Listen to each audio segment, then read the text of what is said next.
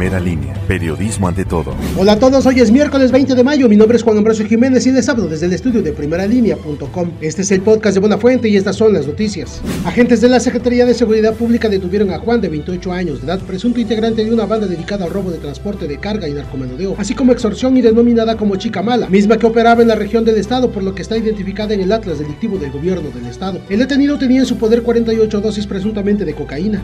Con múltiples lesiones resultó un adulto mayor vecino de Zapotitlán Salinas al caer a un barranco la camioneta que conducía. El afectado tuvo que ser rescatado por los pobladores ya que nunca llegó la ambulancia del municipio. El accidente fue la mañana de este martes sobre la carretera federal 125 Tehuacán, Guajuapan de León, Oaxaca, a la altura de la población de San Antonio Tezcala.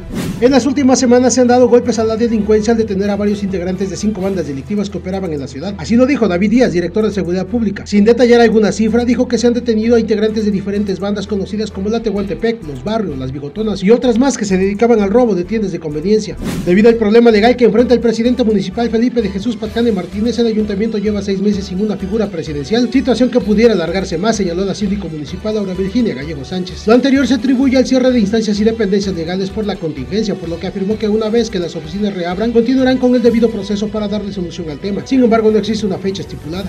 Desde hace varios días, el área de fomento comercial exhortó a las copellas para que implementen el servicio para llevar y acaten las medidas sanitarias. Sin embargo, se han negado. Carolina Martínez Guzmán, directora de fomento comercial, dio a conocer que el lunes personal de salud invitó nuevamente a las 16 vendedoras de alimentos originarias de Santa María Cuapam y quienes comercializan sus productos afuera del mercado 16 de marzo a que acaten el decreto estatal. Sin embargo, estas se han negado, pues han hecho caso omiso a las disposiciones sanitarias.